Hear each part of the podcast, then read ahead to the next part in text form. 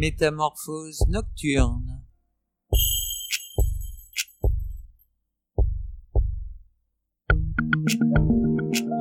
Une émission proposée et présentée par Stéphane-Marie Slam Lezèbre. Des invités pour présenter leurs activités culturelles, artistiques ou des professionnels de la nuit.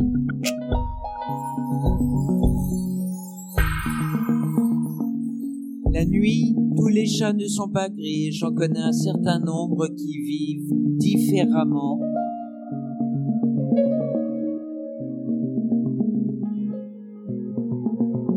Alors, soyez à l'écoute. Vous êtes dans Métamorphose nocturne.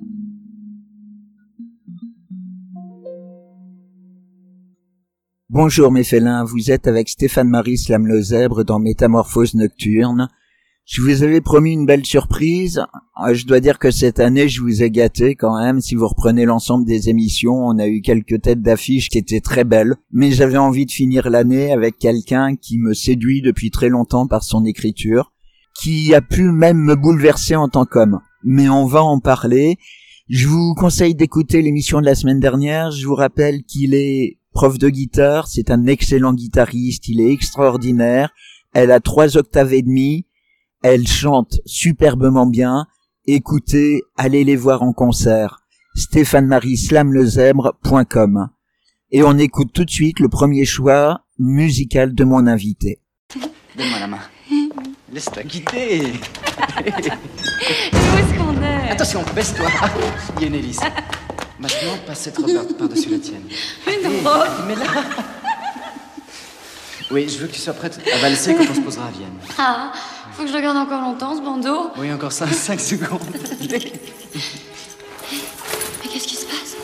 Fanfan, on est à Vienne. 1813.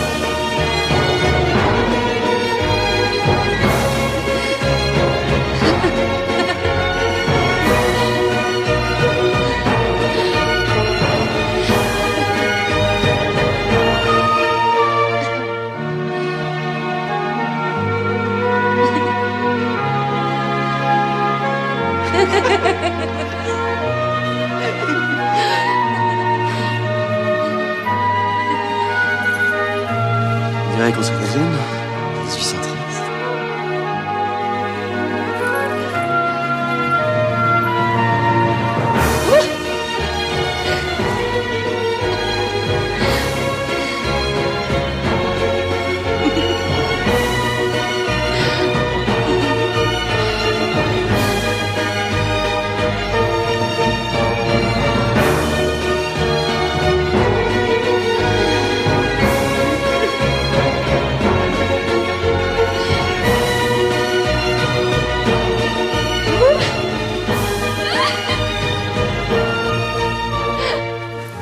Madame, vous ressemblez à mes rêves mieux que toutes celles qui les ont suscités. Vous avez ce quelque chose de délicieusement désinvolte qui ne se rencontre que chez les êtres libres. Mon imagination n'a rien à vous prêter que vous n'ayez déjà.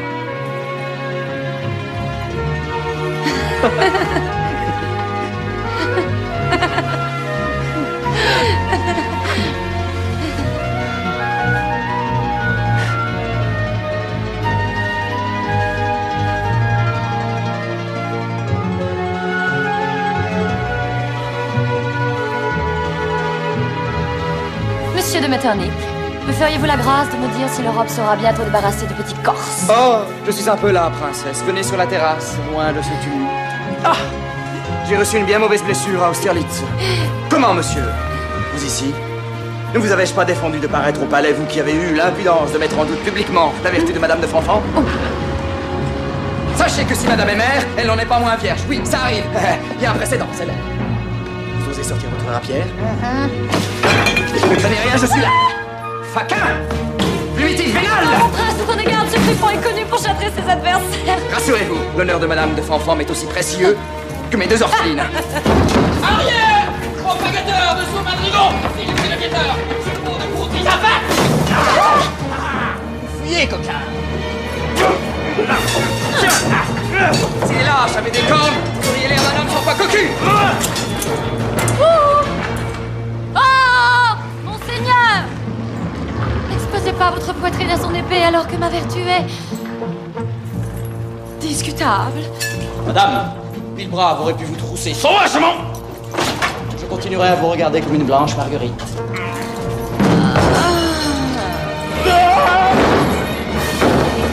Voilà.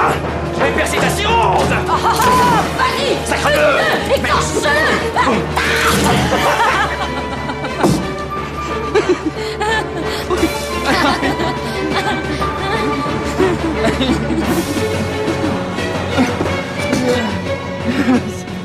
Prince, prenez garde. À votre gauche, à votre droite. Arrière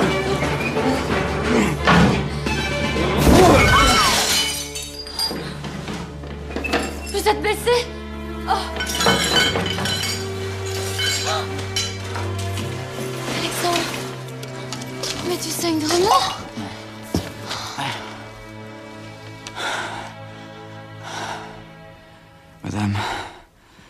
Pucelage des filles n'est pas un sujet de plaisanterie. Alexandre Jardin, bonjour. Bonjour, bonjour. Tu vas bien?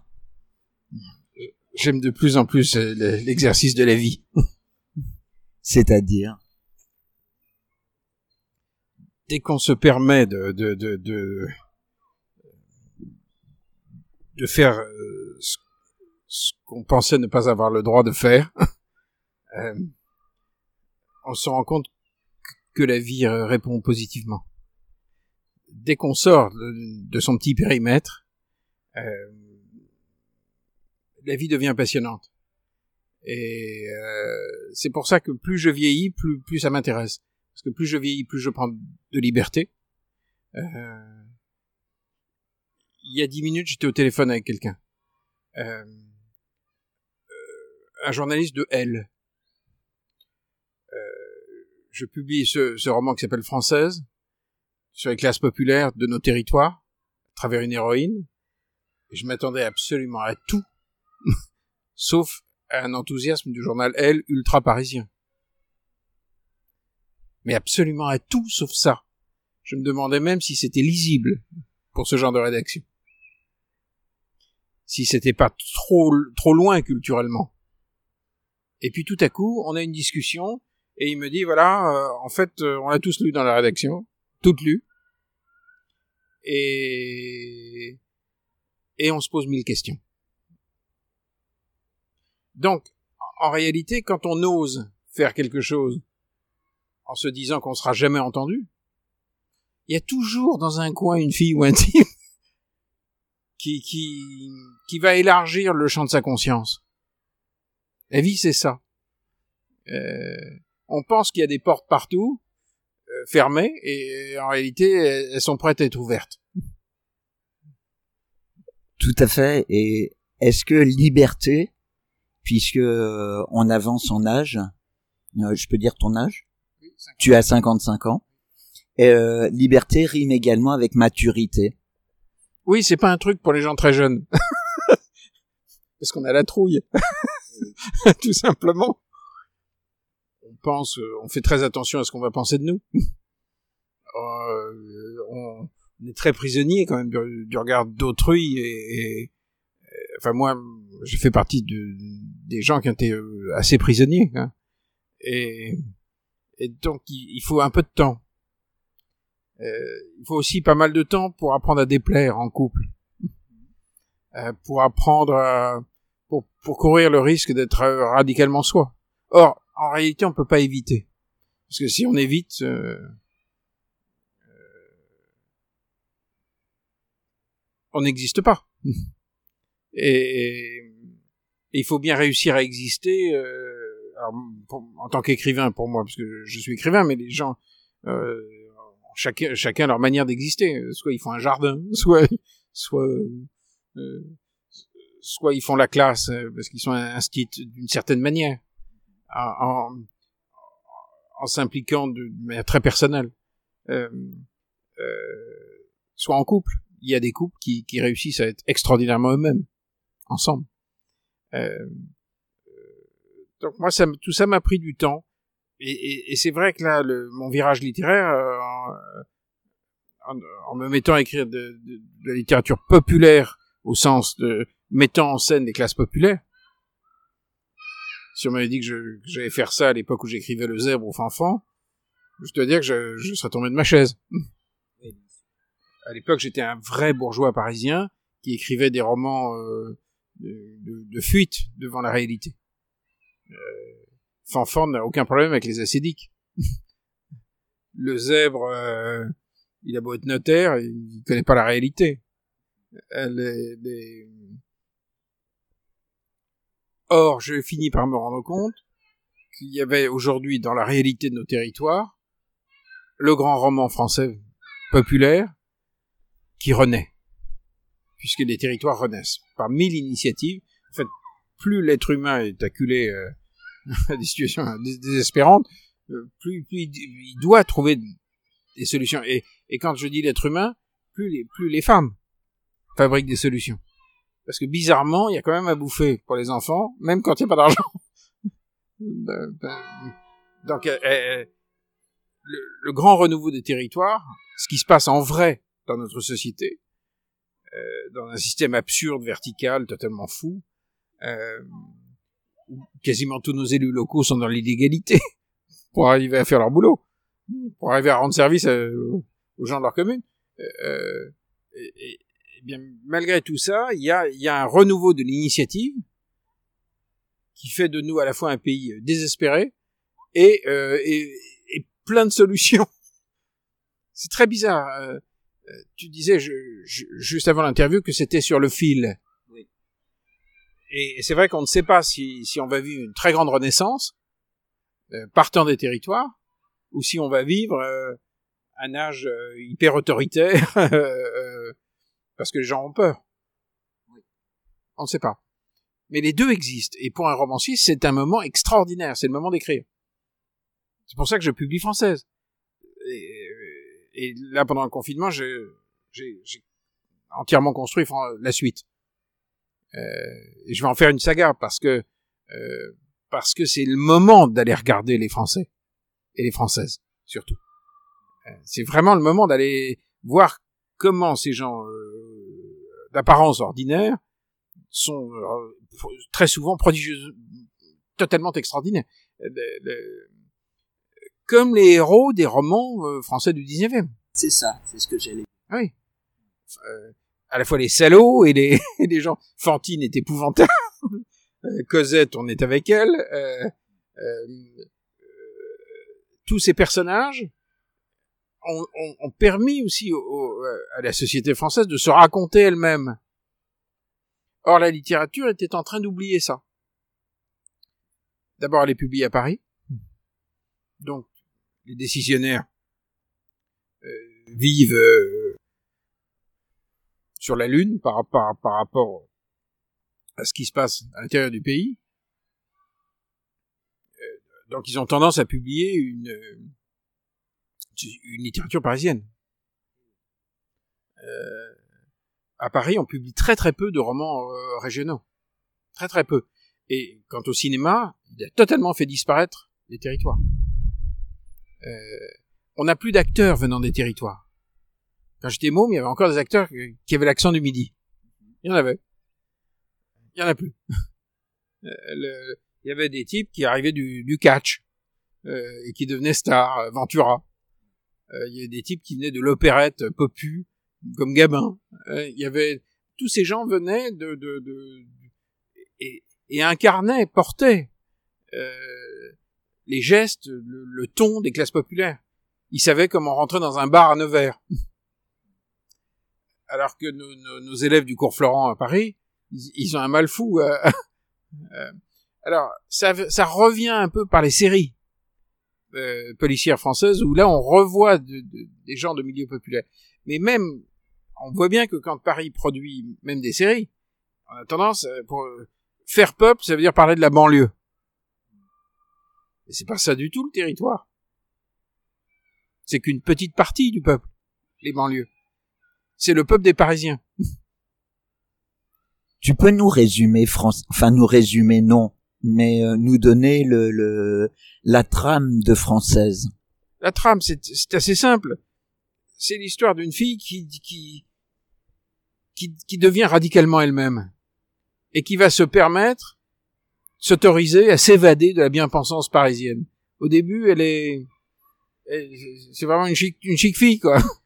Euh, elle a 33 ans, elle s'appelle Kelly, euh, euh, elle- elle vit à côté de Vire, dans un village, en Normandie, et, et progressivement, elle va être broyée par un système qui, qui n'est pas fait pour les territoires. Euh, et un système économique devenu fou, puisque aujourd'hui, quand une usine ferme dans un village, dans une petite ville, ce n'est pas parce qu'elle perd de l'argent. Il y a 20 ans, les usines fermaient quand elles perdaient de l'argent. Aujourd'hui, c'est parce qu'on pourra en gagner plus en délocalisant. C'est-à-dire qu'on est dans un monde radicalement absurde. Euh, et, puis, elle a autour d'elle toute cette France qui, à un moment, n'arrive pas à vivre de son travail. Or, le moment où les classes populaires d'un pays basculent, c'est le moment où, on peut plus payer les de ses parents parce qu'on est dans un système aberrant où le prix des EHPAD n'est pas connecté au, montant des retraites. On est donc dans, un, dans un système qui est globalement aberrant, absurde. Et, et quand euh, les énarques à Paris prennent euh, tout à coup une décision absurde comme euh, euh, monter le, prix du gasoil sans voir ce que ça va signifier pour les gens, pour les gens des territoires, tout à coup le feu, mon, feu prend dans la brousse. Et, personne ne comprend à Paris parce que Française montre très bien que euh, l'héroïne et ses copines et, et les hommes qu'elle aime euh, sont des gens qui ont développé une éthique, une morale très forte, mais qui n'est pas du tout celle de Paris.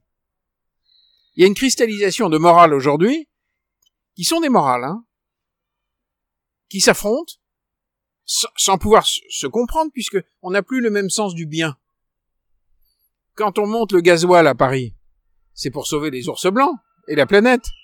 Donc on fait le bien. Mais quand les gens de l'autre côté, autour des ronds-points, disent mais vous êtes à moitié fou, on n'y arrive pas. Euh, avant de sauver la planète, on a besoin de sauver nos fins de mois et de pouvoir payer les pattes de nos parents. Tout de suite, ils se disent mais les autres sont des salauds. Ils ne nous voient pas. Donc, euh, tout à coup, les territoires se mettent à juger les énarques. Et les énarques, qui sont l'incarnation du bien à leurs propres yeux, ne comprennent pas ce peuple euh, rétif. Mais tout ça se fait au nom du bien. Et c'est là où ça devient extrêmement violent. Et tout à coup, on voit que... et, c'est la toile de fond française. C'est l'histoire de cette fille dans cette société où tout est de plus en plus violent. Parce que il y a des conceptions du bien qui s'affrontent. Euh, et aujourd'hui, il y a un bien dans les banlieues, un bien dans les territoires et un bien dans le centre des grandes villes. Et ça coïncide plus. Et c'est ça la toile de fond française. D'où les engueulades, d'où, d'où les conflits. Et, et cette fille va s'autoriser, donc à s'évader de la bien-pensance parisienne. C'est l'histoire d'une évasion. Une fille qui, prodigieusement libre, euh, qui, qui va se donner le droit d'accéder à ses très mauvais sentiments, à sa violence. Donc c'est un livre très dérangeant.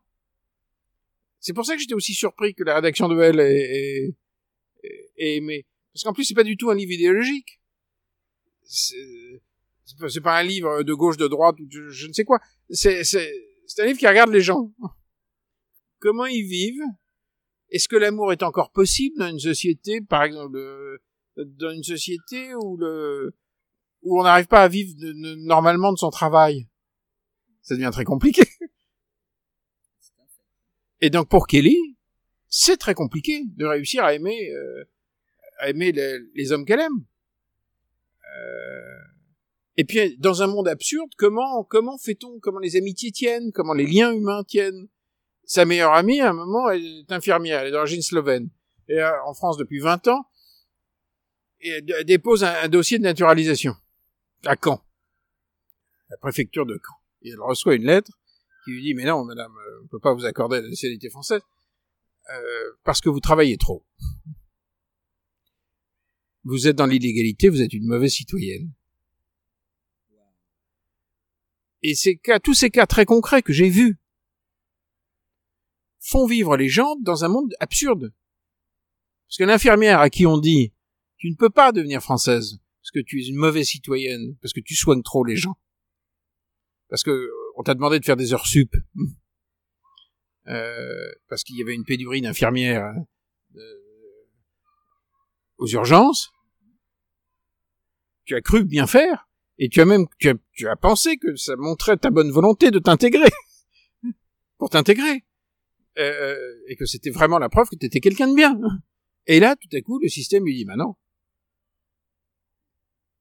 tu es une sournoise, une brigande puisque tu es dans l'illégalité."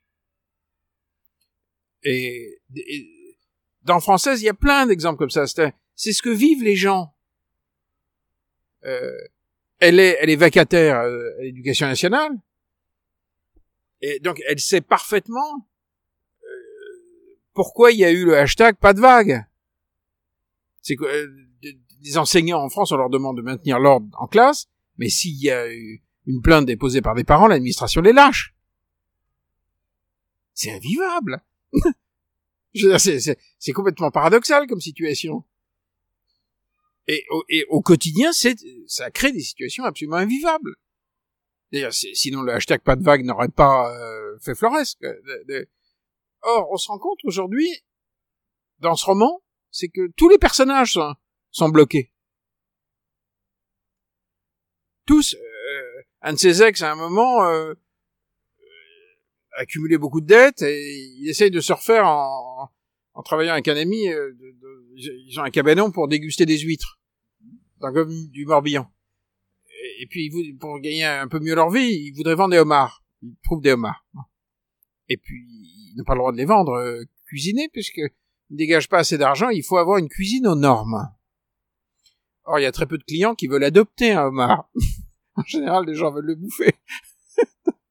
donc, donc, ils peuvent pas vendre. Donc, euh, il y a la demande, le touriste, euh, l'offre, c'est eux. Et puis, il y a l'État, avec ses normes qui rend la vie absurde. Et, c'est tout ça, le roman français, à, travers cette fille et, les amours de, cette tornade de vie qu'est Kelly. Euh, et, qui, est pour moi l'emblème le, le, d'une société populaire euh, qui fait face.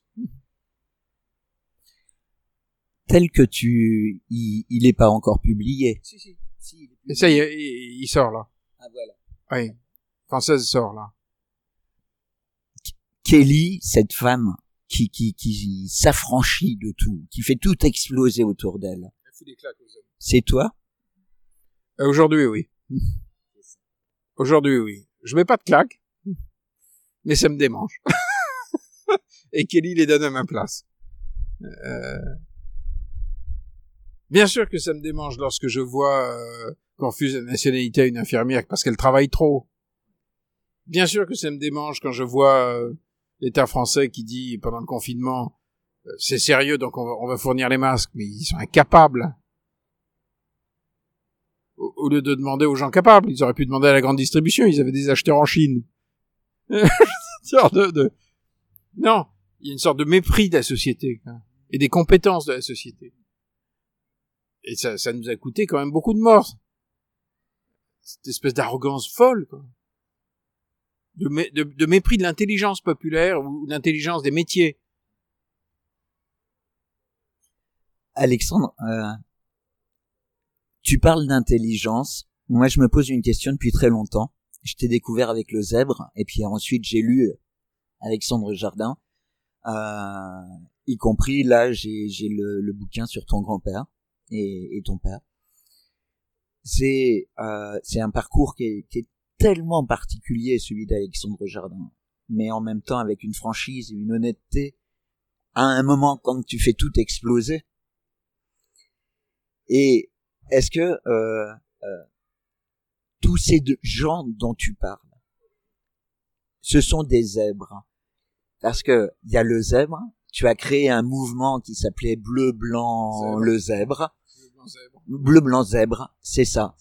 Le zèbre, c'est aussi l'intelligence. c'est aussi Surdoué. le surdoué, absolument. Et euh, dans le zèbre, on, on perçoit qu'il est surdoué, bien sûr. Dans ce mouvement bleu-blanc-zèbre, c'était de rendre euh, au peuple, au sens le plus noble du terme, son intelligence, son intégrité. Et la reconnaître. Et organiser la collaboration entre ce que j'appelle des, des faiseux, les gens qui font, qui promettent rien et ils font quelque chose. Ils n'ont pas une promesse, ils, ils disent par exemple que, tiens, il y en a un que j'adore qui s'appelle Ciel Bleu, des Alsaciens. C'est des, des, des types qui, qui étaient profs de gym à l'origine. Ils se sont dit qu'ils allaient euh, aider le pays à maîtriser les dépenses de la sécurité sociale. Voilà, ces profs de gym très ambitieux qui comprennent que par euh, en développant une gymnastique ciblée, on peut réduire euh, les pathologies les plus chères, euh, qui coûtent le plus cher à l'éducation nationale, à, enfin à la sécurité sociale. Et, et, par exemple, ils ont un, programme absolument génial qui réduit les chutes dans les maisons de retraite de 90%. C'est- Ce sont des cours de gym qui, agissent sur les, centres de l'équilibre. C'est tellement intelligent. Parce que tout à coup, les vieux ne tombent plus, ne souffrent moins, et puis font quelque chose de collectif qui est tout à fait sympathique. Et puis, euh, euh, alors que dès qu'un un- l'un d'entre eux tombe dans une maison de retraite et se cache, se casse le, fémur, le- enfin le, le col du fémur, ça coûte les yeux de la tête à la sécurité sociale. Et puis, et puis je parle pas du, du coup en souffrance. Mais en fait, on se ruine au lieu de, faire des cours de gym ciblés. Donc, ciel bleu, c'est ça. Bon. Ça part d'Alsace, euh, il s'occupe de 200 000 euh, retraités en France, euh, mais la sécurité sociale s'en fout. Pourtant, le bon sens, c'est qu'il devrait y avoir de programmes ciel bleu absolument dans toutes nos maisons de retraite, de, de- de- ou dans tous nos quartiers. Ma mère tombe souvent, elle est, elle est âgée, euh, euh, bah, ça lui fait le plus grand bien hein, de ces cours-là. Oui. Euh, donc c'est- ça des zèbres pour moi. Et j'en ai, j'en ai, j'en ai collé plein dans le roman français.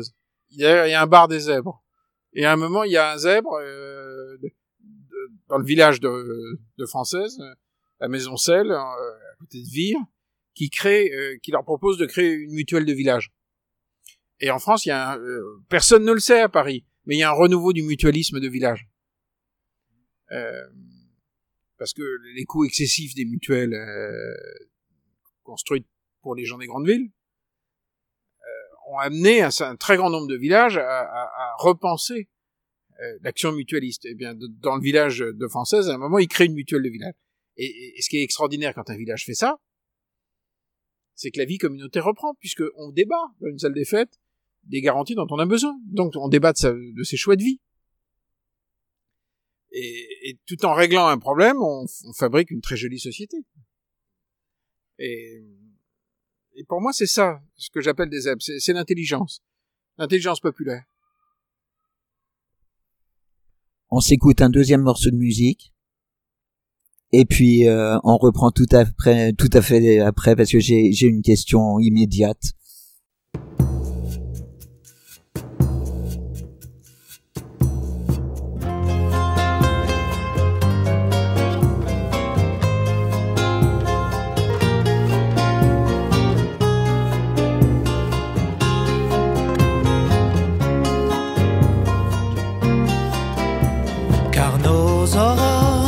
Que des aurores et nos baisers que des baisers. Boule unique, voilà notre amour sous les coups de pied du jour le jour.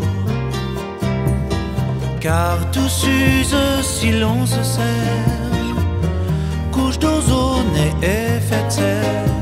Il trouve, il trouve pour ce souci le drôle de zèbre des facéties.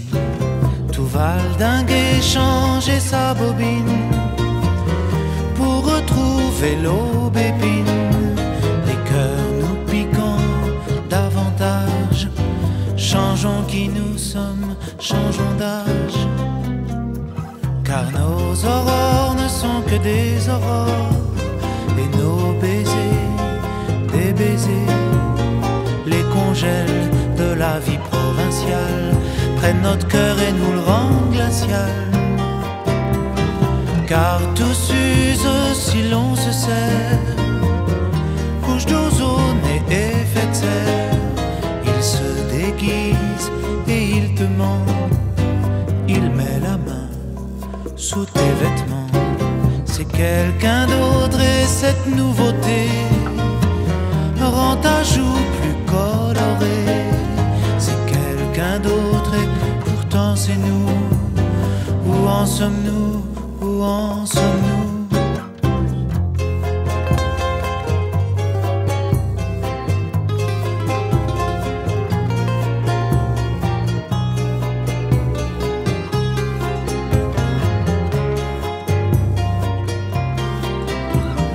Car tout s'use si l'on se sert. Couche d'ozone et effet de serre. Il trouve, il trouve pour ce souci le drôle de zèbre des facéties.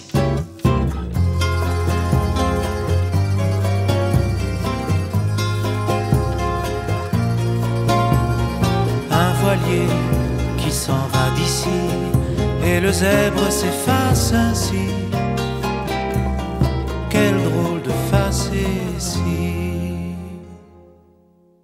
Alexandre, on parlait des zèbres, mais félins, si vous nous rejoignez, vous avez raté un très grand moment, donc je vous conseille d'écouter l'émission en podcast.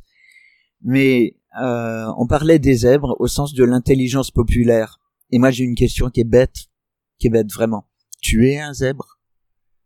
Oui, parce que je, suis un des cofondateurs de, de Lire et Faire Lire. Or, pour moi, les zèbres sont des gens qui font quelque chose. Pas des gens qui disent faudrait faire. des gens qui, font, qui montent un truc. Ou une entreprise, ou, euh, ou qui gèrent une commune, ou euh, des élus locaux, ou des fondateurs d'associations, ou des... Euh, oui, oui. Moi, j'ai gagné mes galons parmi les zèbres en, étant euh, cofondateur de, de ce mouvement qui fait lire 750 000 gosses en France. On a 20 000 bénévoles. Ce sont des retraités qui vont dans les écoles maternelles, les écoles primaires, pour, pour transmettre le plaisir de la lecture, pour vacciner les enfants contre l'échec scolaire. Et or, le, faire, ça change tout, parce que ça sort de la désespérance. Si j'avais pas construit Lire et euh, avec beaucoup de gens, j'aurais été un type euh, aigri, parce que j'aurais râlé de, en écoutant la radio, j'aurais râlé euh, devant le journal. Alors que- dès qu'on bascule dans l'action, on n'est plus tout seul d'abord. on rencontre des gens euh, de... Il y a des amitiés énormes qui naissent. Euh, Donc euh, oui, je me sens appartenir à cette bande. Et puis euh, après, j'ai construit énormément d'autres programmes. Euh, à un moment, on a, on- a créé des sections d'élèves pompiers dans les banlieues pour que les gosses deviennent les, pompiers de leur propre collège dans, dans les cités où ils foutent des frigos sur les camions. Comme ça, ça, ça- on- en fait, on remet dans le bon sens l'énergie des caïds. Et on a créé aussi le programme 1000 mots pour augmenter le vocabulaire des jeunes détenus dans les quartiers mineurs. On a créé, enfin, on a créé beaucoup, beaucoup de choses. Et là, récemment, on, a créé euh, euh, le programme Masque Solidaire euh, au, singulier et on a produit, euh, on en revendique euh, officiellement un million, mais dans la réalité, euh, le million, il a été atteint avec 30% des couturières qui ont répondu. euh, donc en fait, on est entre 2 et 3 millions. Euh, en fait, on a demandé aux Françaises, euh, aux Français d'ouvrir leur placard, de filer leurs draps. et puis ceux qui voulaient coudre, de coudre. Et puis je me suis accoquiné avec la grande distribution. Comme ça, on pouvait réserver son masque. Euh, et on allait le chercher au carrefour du coin, ou chez Intermarché, ou, euh, chez Monoprix. Et, et ça nous donnait un, un réseau de distribution. Puis on a embarqué là-dedans euh, les, les UDAPI, les, les, les- tous les ateliers de, de- des associations des, des, des parents qui ont des gosses euh, handi- handicapés et, qui- qui, qui, ont monté des ateliers euh, absolument hallucinants partout en France. Ensuite, on, on s'est accoquiné avec des boîtes. Euh, Il y a des gens dans un showroom euh, à côté de Bordeaux qui avaient des machines Lectra euh, pour faire de la découpe de, de tissu. Qui se sont rendus compte que ça servait à rien de les laisser inutiles dans un showroom qui ont transformé ça en usine. Sont mises à, produire 30 000 coupons par heure, euh, avec les draps des Françaises et des... euh, on a mis en route tout ça. Et ce qui est très bizarre, c'est que quand on monte un programme comme Masque Solidaire, on découvre que le pays marche. À un moment, on avait un problème euh, entre le showroom de, de qui produisait des coupons et, et la, la plateforme de, la Poste qui, qui envoyait les coupons gratuitement euh, aux gens qui, s'inscrivaient euh, sur le site. Euh, il fallait quelqu'un pour faire des cartons, euh, pas trop gros, et mettre des étiquettes lisibles par, par les appareils de la Poste. Du coup, on a trouvé ça chez, chez Cdis- Cdiscount. Mon Dieu, si on m'avait dit que Cdiscount nous donnant des cartons et, et, et ferait ce boulot logistique gratuitement, en fait, quand il y a un problème qui semble prioritaire à tout le monde, on trouve les ressources en France. On les trouve. D'abord parce qu'elles existent. à un moment, je m'agitais euh, sur RTL le matin, euh, dans une émission très populaire de, Julien Courbet, et qui tous les matins faisait de la retape pour que les gens filent leurs bras. Ils s'engagent euh, avec leur, euh, leur machine à coudre. Et euh, il nous manquait... euh, à chaque fois qu'il nous a manqué un truc, on a demandé, on a trouvé. on avait plein de gens qui filaient euh, des grosses quantités. euh, À un moment, on savait pas comment les récupérer. Parce que là, on pouvait plus les faire circuler par la poste, c'était trop gros. Euh, paf, on a trouvé une maison d'édition qui s'appelle Lire c'est parti. Euh, qui, euh, qui a fait la tournée avec sa camionnette, avec ses commerciaux. Ils ont, ils ont fait la tournée comme ça de ce que les auditeurs d'RTL donnaient. Et puis ils ont tout, tout trimballé jusqu'à jusqu'à un autre atelier dans un endroit génial à Bordeaux qui s'appelle Darwin, qui est un des grands centres européens d'économie so- sociale et solidaire. Et quand on a demandé à Darwin s'il pouvait faire un grand atelier, ils ont dit ben, bien sûr. Euh, Donc tout à coup, les camionnettes d'une maison d'édition allaient chercher les, les machines à coudre et, et le tissu des auditeurs de RTL. C'était complètement dingue. Le, le, eh ben ça, ça a marché. C'est un peu euh, quand on veut, on peut. Quand on veut collectivement. Oui, collectivement. Euh, et je pense que si on n'éprouve pas de plaisir à l'action collective, les autres viennent pas. Le... Mais tout ça, pour un romancier, c'est extraordinaire. Parce que ça veut dire que le roman populaire, le vrai roman, c'est-à-dire les histoires, n'a jamais été aussi fécond. C'est un pays génial. C'est un pays à bout, excédé, euh, qui ne supporte plus un système absurde vertical. Je, disais tout à l'heure, les élus locaux. de- euh, ma française Kelly est amoureuse d'un type qui, est le, maire de son village. À un moment, il a, il, manque terriblement de logements sociaux. Bon. Dans son bourg. Il y en a plein en France qui manquent de logements sociaux dans leur bourg. Il réussit à monter son, un un projet de réhabilitation d'un ancien couvent. Et puis, euh, tout à coup, il y a une administration qui lui découvre euh, une sorte de plante qui est protégée sur une liste de plantes qu'on n'a pas le droit de stresser. Au milieu d'une cour. Et tout à coup, son projet est annulé. Ça, je me suis inspiré, le cas, euh, je l'ai vu, euh, je l'ai vu à, à Courcouronne. À Courcouronne, le maire avait monté un projet pour créer 700 logements. Et puis il y avait une plante qu'il ne fallait pas stresser. Ça fait trois ans que le projet est à l'arrêt. Donc la plante est bien logée, mais pas les êtres humains. Le système est fou. Et il désespère les élus locaux. Parce que le type qui s'était cassé le cul pour monter son dossier, c'est désespérant. De pas pouvoir loger sa population parce qu'il y a, un hibiscus, il ne faut pas stresser. Parce que très vite, il a dit, mais c'est pas grave, on, on va faire un trou, on le déplace. Non. Les normes. C'était le début de la connerie. Est-ce qu'il faut tout faire exploser? Est-ce qu'on en est à un point là maintenant? Euh, On sort du, du, du déconfinement. Tu m'as donné rendez-vous dans un square à Paris, à côté d'une église. On entend les bruits d'enfants, on a entendu le clocher, on a entendu euh, les flics passer.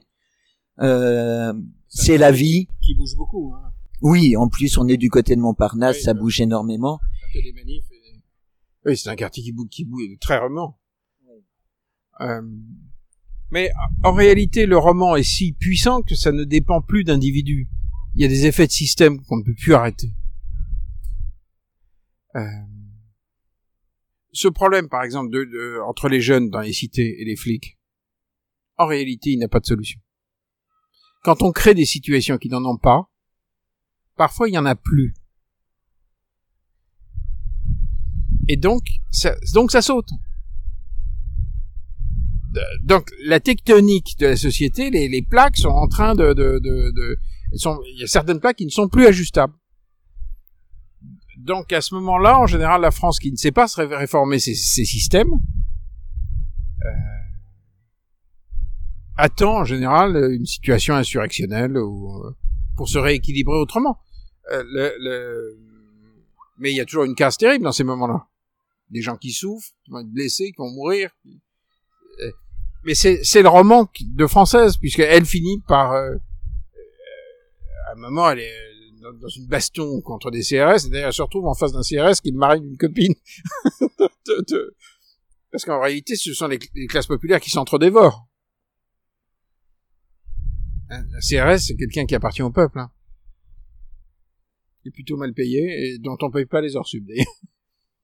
Euh, À côté de ça, est-ce qu'on peut imaginer en France des CRS d'un seul coup mettre le genou par terre en face des manifestants et qu'il y ait une sorte de consensus général pour pas se frapper, pour pas se taper dessus? Est-ce qu'on peut l'imaginer ça en France aujourd'hui? Mais ça va forcément arriver.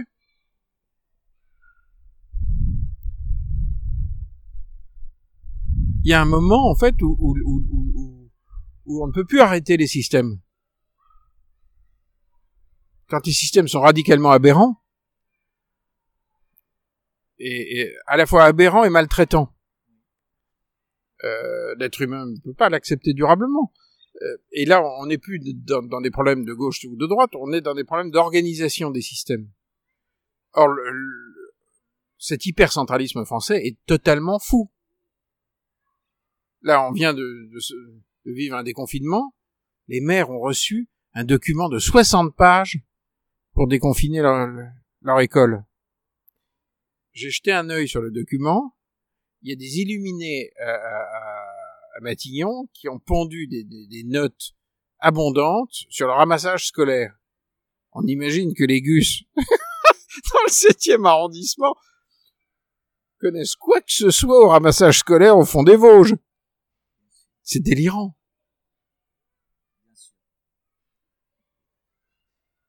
C'est même frappant que des gens doués de raison, entre eux, au moment où ils vont mettre le coup de tampon pour la sortie de ce, document, ne se disent pas Bon, allez, on arrête les conneries. On arrête. On va faire confiance. C'est tellement con. C'est étonnant que personne dans le bureau dise Mais... C'est peut-être bizarre ce qu'on est en train de faire Tu as fait Sciences Po. Je connais bien le système. Oui, oui, le système de, de l'État central, je le connais très bien. Je connais très bien la loi de finances française. Elle est folle.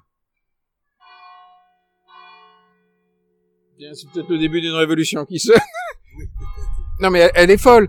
Euh, J'ai le souvenir en première année, en, en cours de, de- deuxième, euh, en cours de, de finances publiques, de m'être engueulé avec un avec un prof qui était énarque et, et, et- qui, voulait à tout prix que, que, que je n'emploie pas l'expression euh, baisse d'impôt parce que il m'expliquait que le terme était impropre.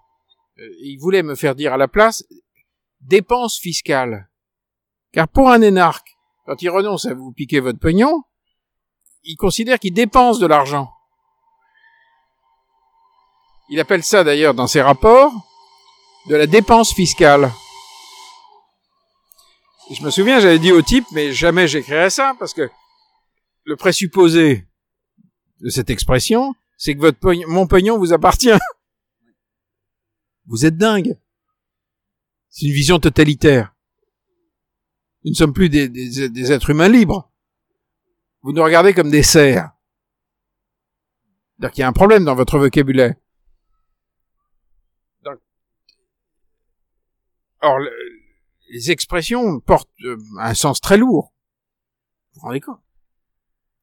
On dit, mais, euh, et donc j'avais dit au type, et moi quand j'invite une fille à dîner, je, euh, je sors du fric de ma poche, c'est pas que je renonce à la faire payer.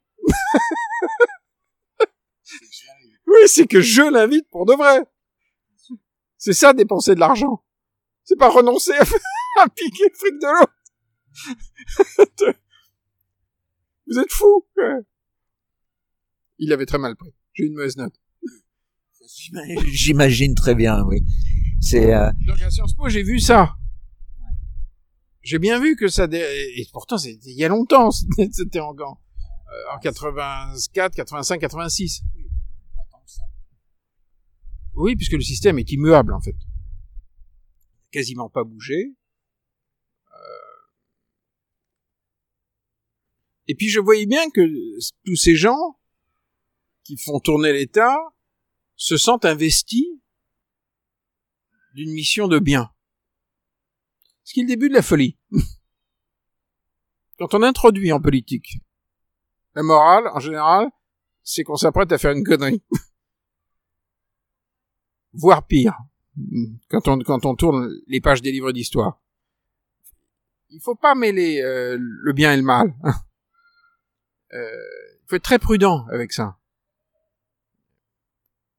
Parce que dès lors qu'on dit qu'on fait le bien, ça veut dire que celui qui est pas d'accord fait le mal. dès lors, on peut lui faire n'importe quoi. référence à ton grand-père qui a été euh, donc adjoint de, de Laval et euh, De Pierre Laval. Oui. Ah, euh, il a, il, il y avait pas de culpabilité chez lui et, et- et au sein de la famille Jardin. Ce qui, ce qui quand même la laisse pantois. Il était directeur de cabinet de Pierre Laval au moment du Veldiv. Or, il n'y a pas de culpabilité chez, chez un homme comme ça parce qu'il, il- comme toute ma famille, hein, pensait qu'il avait fait le bien, leur bien. Et leur bien à l'époque, c'était de défendre l'existence de l'État français. Et donc, tant qu'il y avait des flics français qui arrêtaient les juifs, c'est qu'il y avait un État français. Ils maintenaient une apparence de souveraineté française. Parce que pour cette génération issue de la guerre de 14, la question de la souveraineté, c'est l'alpha et l'oméga. Donc ils vont faire n'importe quoi. En voulant faire le bien. C'est atroce. Donc ça leur permet se mettre en route pour aller arrêter des petits enfants pour les envoyer dans les camps. Euh, sans éprouver de culpabilité. Faut le faire hein, quand même.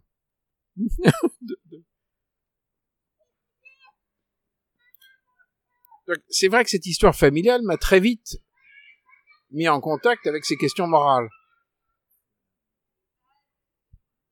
Et j'ai bien vu que à peu près tous les adultes qui manipulaient la morale en politique étaient quand même des gens qui étaient prêts à traiter l'autre de démon. Et, on a bien vu que c'est ce qui s'est passé avec les gilets. Paris a totalement démonisé la, la classe populaire. D'un coup, c'était des malpropres des... C'est une des raisons pour lesquelles j'ai écrit française. C'est que, euh, euh, moi, moi j'ai bien vu ce qui se passait. Je, je parle pas de la fin du mouvement des Gilets où tout à coup il y a des, des, des, des groupuscules politiques qui sont qui sont entrés là-dedans, mais au début, c'est vraiment les braves gens qui sortent. Et, et et lorsque je racontais mes soirées avec des Gilets, chez Grasset à l'époque, ils étaient persuadés que je trinquais avec des nazis. Mais vraiment. Je disais, mais vous, vous avez fumé la moquette? Allez parler avec ces gens. Et vous verrez bien. De quoi ils parlent vraiment. Et, et... Non, ils étaient persuadés que c'était le, le refoulé du, du- euh, le refoulé des années 30. Ils étaient persuadés que j'étais une sorte de Dorio, euh, de leader d'extrême droite pot- potentiel, et que Alexandre avait basculé du côté de la force obscure. J'en revenais pas, tellement c'était con. Et quand, quand j'ai décidé d'écrire français, c'est aussi parce que je n'ai pas supporté cette folie. Le fait de ne pas voir les classes populaires dans leur réalité. Et de s'en faire un récit délirant. Très culpabilisant. Très agressif.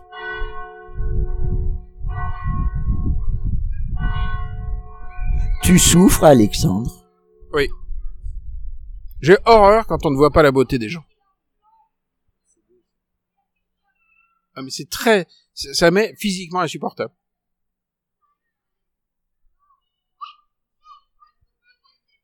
J'ai un sentiment d'absurdité, de de de de, révolte.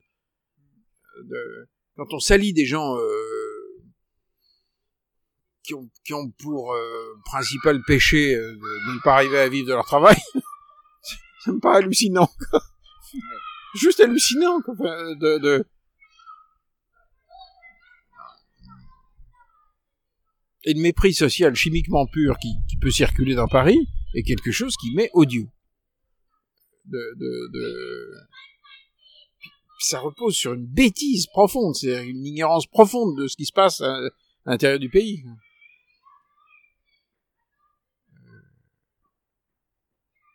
Profonde.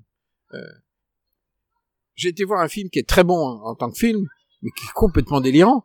Euh, c'est le, film euh, sur la banlieue qui, a eu tous- les Césars.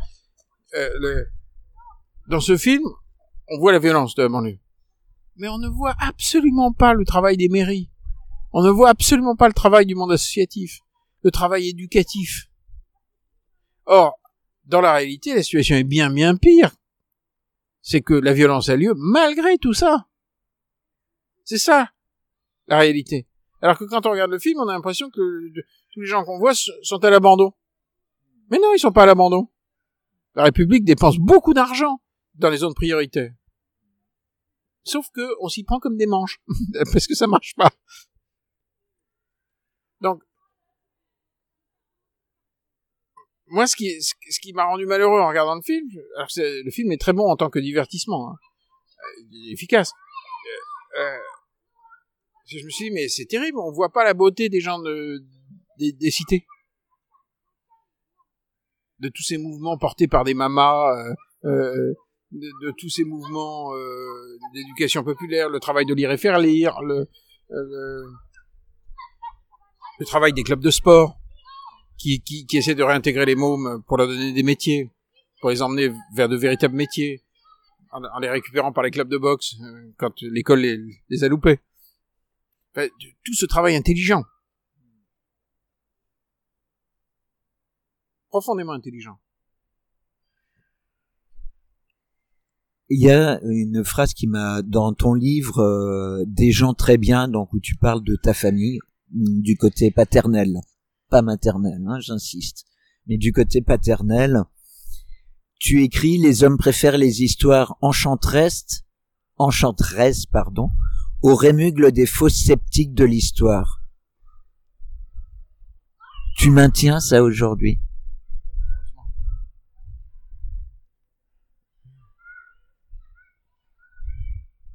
On se raconte des trucs.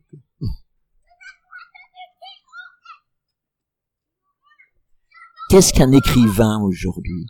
Il y a Alexandre Jardin que j'ai devant moi, qui est un homme euh, simple, habillé simplement, qui se la raconte pas, qui est entre le rire et les larmes, qui est dans la souffrance et en même temps dans dans, dans l'explosion de rire de dire mais tout ça est tellement absurde, tellement stupide et, et, et quelque part criminel. Les gens se marrent beaucoup. les ronds-points ont été des, des, des endroits extrêmement rigolos hein, aussi. De- Euh, un écrivain, qu'est-ce que c'est? Euh, Moi, j'ai au départ, j'ai- j'étais un écrivain de la fuite devant le réel. J'écrivais des histoires d'amour complètement euh, euh, imaginaires, euh, totalement euh, idéalisées. toutes les femmes rêvaient de tomber sur le zèbre qui allait les reconquérir après 15 ans de mariage. Mais dans la réalité, il y en a pas. euh, un type qui fait la cour comme dans Fanfan, c'est assez rare. Quand j'ai publié l'île des gauchers, une société utopique où l'amour réussit, bah il n'y a pas d'île des gauchers. Donc il y avait, j'écrivais une littérature qui, qui soulageait, me soulageait d'abord, qui soulageait les gens qui lisaient ces livres, parce qu'ils rêvaient et, euh, et, tout à coup il y avait une soupape en face de la réalité. Hein, donc j'étais cet écrivain-là. C'est une des fonctions de la littérature, l'évasion, qui aide à supporter la réalité. Hein, puis ensuite, je me suis mis à écrire des, livres fa familiaux, des gens très bien, des euh, d'interrogations sur la famille. En grande partie parce que j'ai une famille si blessante que euh, il a fallu aussi que je me réinvente une famille imaginaire euh, supportable. C'est une des fonctions de la littérature, hein. c'est d'explorer l'intime, le, le, le, les questionnements familiaux fondamentaux. Il y a des écrivains qui écrivent là-dessus toute leur vie. Euh, et puis euh, là aujourd'hui, j'ai envie d'être un écrivain populaire au sens qui s'intéresse euh, à ce qui se passe en réalité dans la classe populaire. Et, et qui s'y intéresse non pas parce que je rends visite, mais parce que j'agis avec les gens depuis très longtemps. C'est ce qui m'en a donné le goût. C'est de faire des trucs avec eux. Euh, c'est une des grandes fonctions de la littérature. Hein. Euh, des, des, grands, on parlait des grands romanciers du 19e, mais ils ont donné un imaginaire, ils ont donné, ils ont fourni des héros. Euh, et, et, et, lorsque l'auteur est génial comme Victor Hugo, euh, il, il, comprend tout, au sens de prendre ensemble, comprendre. Et, Victor Hugo sait très bien qu'il y a autant de vérité euh, chez Jean Valjean que chez Javert, le flic. Il le sait. Il juge pas euh, Javert. Javert euh, fait partie de la vérité d'une société. C'est ça qui est génial chez Hugo. Donc moi je me suis dit je vais essayer de comprendre au sens de prendre ensemble l'ensemble de la société.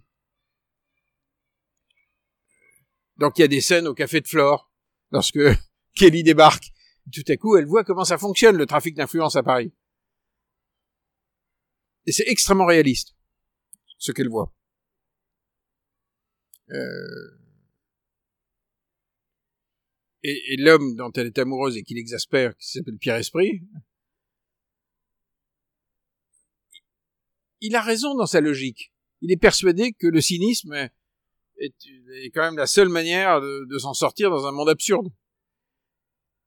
Dans sa logique propre, il a raison. C'est peut-être elle qui est cinglée de vouloir tout faire sauter à un moment. Et qui a raison au final? On ne sait pas. Euh. Donc quand on écrit du roman, euh, le roman d'une société, on rentre dans des dans des points de vue qui sont Dieu merci antagonistes, mais mais mais qu'il faut mais qu'il faut bien comprendre, prendre ensemble. On s'écoute une musique, troisième choix musical, et puis on revient tout de suite après.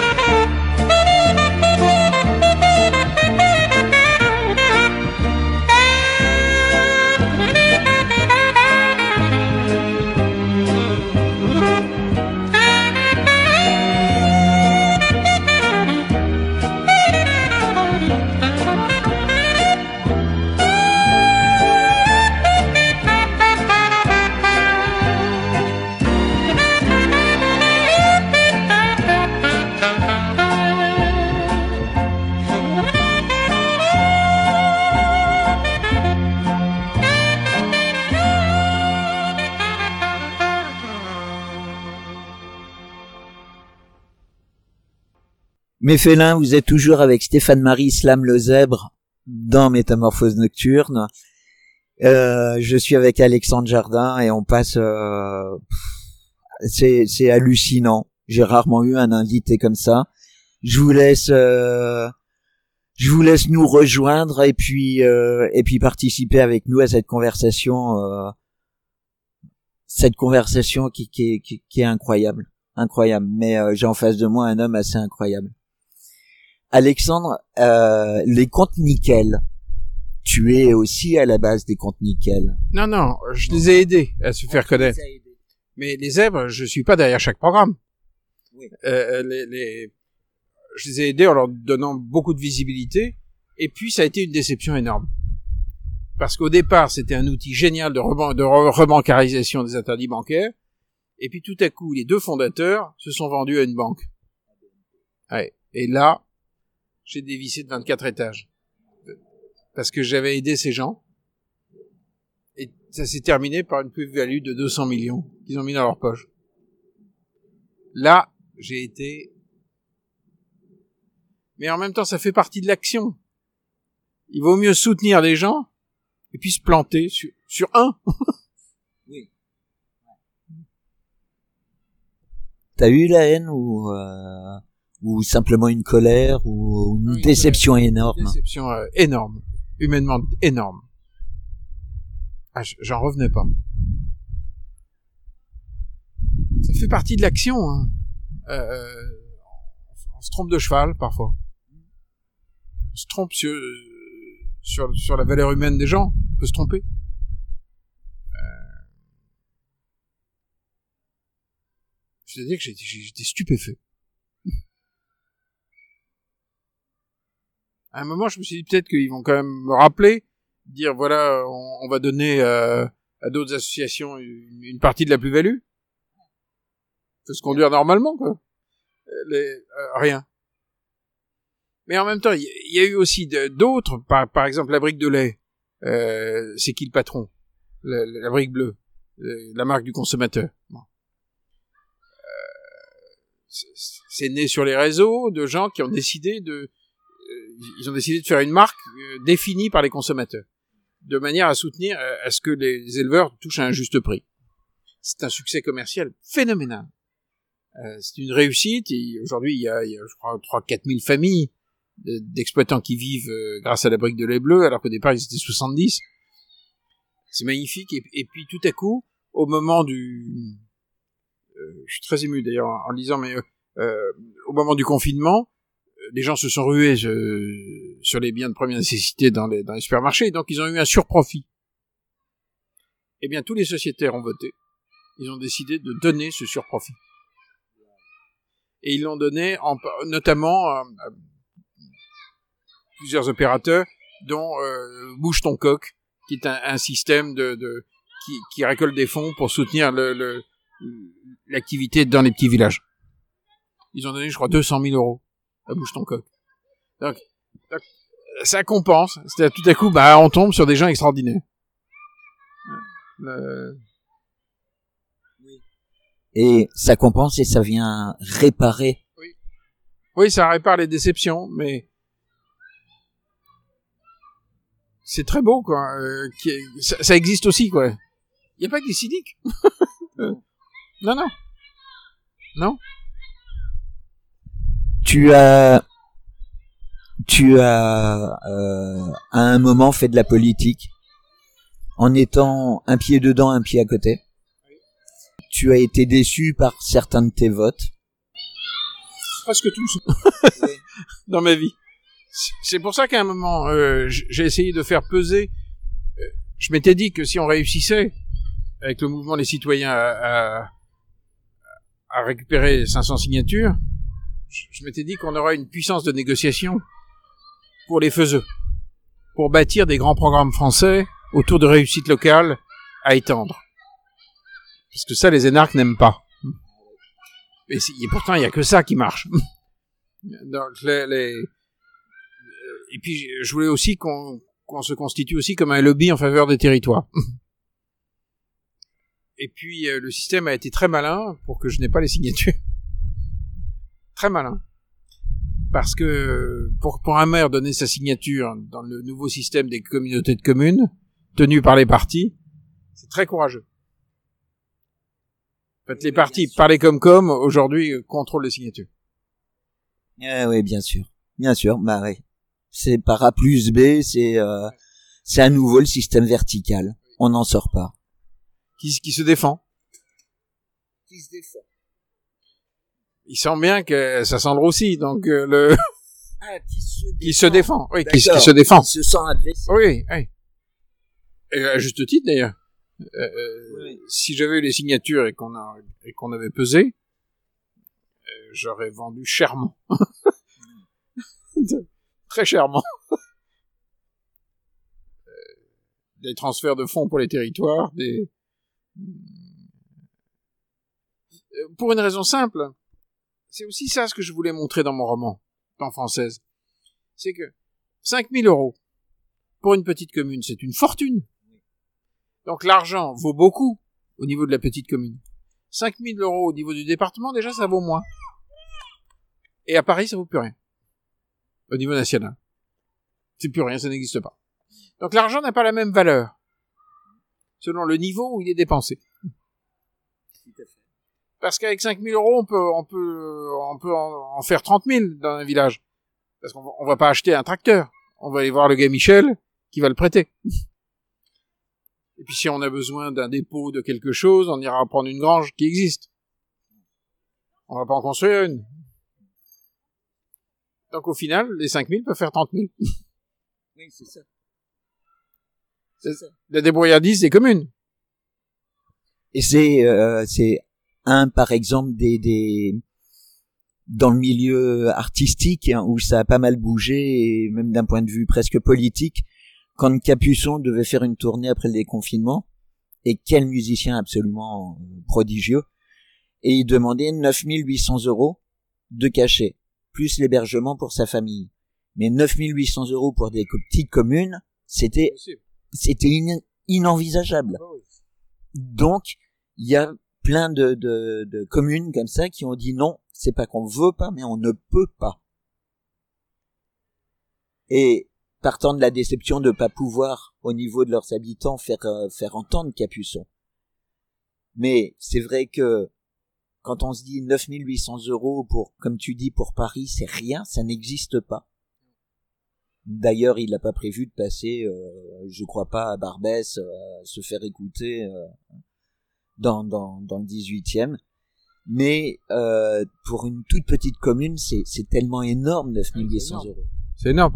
Mais euh, là, je viens de faire un film pour Arte sur un, qui s'appelle Le Maire Michel. On peut le trouver sur. Euh, on tape Arte, Le Maire Michel. hein. Euh, sur un maire rural de- d'exception qui a doublé sa population dans, dans une vallée des Vosges euh, qui est en train de crever. Euh, en raisonnant complètement euh, à l'envers. Il a créé une activité débordante. Enfin, il a, remonté le, le bâti euh, avec des chantiers d'insertion. Il a apporté des familles nombreuses bretonnes et en mettant des petites annonces dans West France. En fait, le mec est totalement incroyable. Euh, euh, et, et à un moment, je lui dis, mais euh, vous êtes payé combien? Et il me dit, oh, 500 euros par mois. Et pour la retraite, j'aurai 14 euros. Irréel. Totalement, c'est dingue, c'est totalement dingue. C'est incroyable. Un homme euh, qui féconde entièrement un territoire. Le maire Michel. Le maire Michel sur Arte. Oui, bon, on ira voir ça. euh, C'est enthousiasmant. C'est un type c'est pour moi un très très grand politique. Tu te verrais maire d'une euh, d'une commune? Non, parce que je fais trop de choses. Et à un moment, euh, c'est un sacerdoce. Il faut vraiment le faire bien.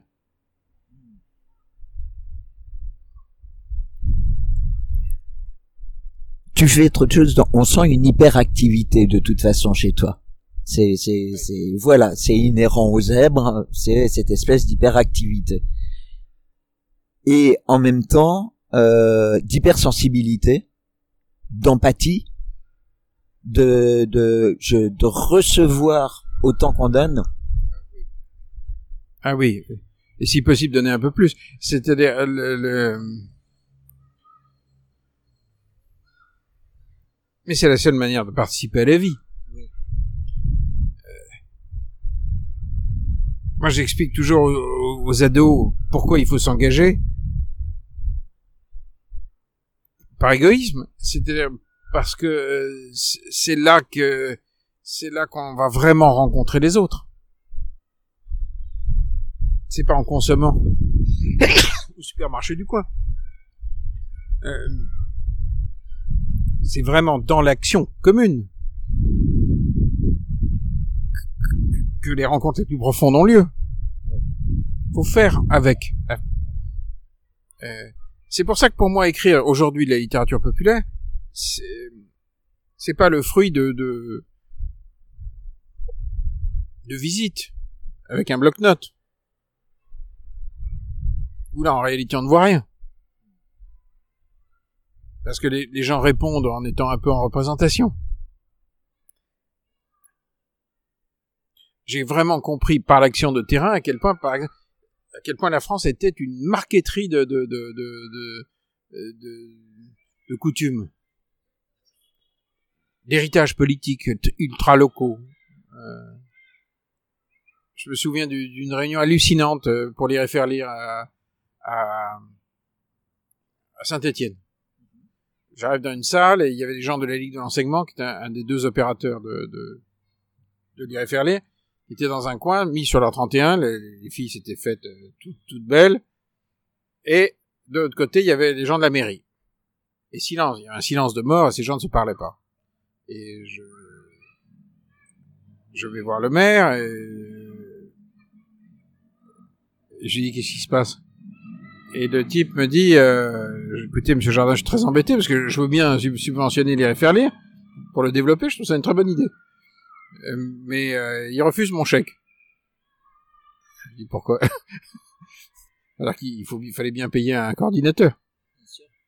Euh, et euh, je vais voir les autres et, et je leur dis pourquoi vous refusez le chèque? Et la fille me regarde, elle me dit mais il est de droite. Et je comprends en la faisant parler que si elle prend le chèque, elle trahit sa grand-mère. Une tradition ouvriériste très très très enracinée, très donc pour- elle c'était vraiment le mal. Ce type était le mal. Elle pouvait pas accepter que quelque chose de pur comme lire soit payé par le mal. Il a fallu des plombes pour arriver à faire que ces gens passent à table et acceptent euh, d'entrer en relation. Et là, c'était vraiment lié à la culture locale, aux fidélités familiales. Ma première visite euh, pour installer des programmes de, de, de zèbres dans le, dans le bassin des Houillères, je comprenais pas pourquoi c'était un peu froid avec les, avec les élus locaux. Jusqu'à ce que je comprenne euh, avec un sous-préfet qui me dit mais vous avez apporté un cadeau? Non. je dis mais on fait coutume comme euh, comme à Nouméa dans les tribus kanak Et il me dit ouais. Coup d'après, je suis venu avec des cadeaux. Mais la France, c'est ça. c'est- vous discutez avec euh, dans le Calaisie euh, avec la mère de Calais. Elle a un problème de de, de filles mères très jeunes, de filles de 13-14 ans qui ont un ou deux enfants. Alors là, je lui dis mais vous en avez quelques-unes dit, Un accident euh, euh, non, il y en a beaucoup. Euh, dans le Carmont du Calaisie, on devient une femme en, en mettant bas. Et donc, en écrivant en français, je me suis dit, tiens, tu vas montrer ça. Tu, tu- tu vas montrer à quel point ce pays est- n'a rien à voir avec le journal de 20 heures. Mais rien. Rien. Pernod avait raison avec le journal de 13 heures sur TF1 Oui. Ouais. Beaucoup plus intelligent qu'on a pu le croire. Beaucoup plus. Des rares fenêtres où, où on, voit un pays. En fait, il y en a très peu, des fenêtres comme ça. Ça se voit au fait que... Je sais pas comment Française euh, sera au final euh, acceptée ou pas par le monde littéraire. Euh, tellement le pays est complètement à l'ouest. C'est-à-dire, le- pas le pays, le, le, le, le, le centre du pays, Paris, est totalement à l'ouest. Quand on est invité dans une émission du samedi soir euh, sur France 2, on arrive et en fait dans les loges on se tutoie, c'est-à-dire que les invités se connaissent. plus sur le plateau. Oui, mais mais euh, euh, backstage, euh, c'est le même milieu.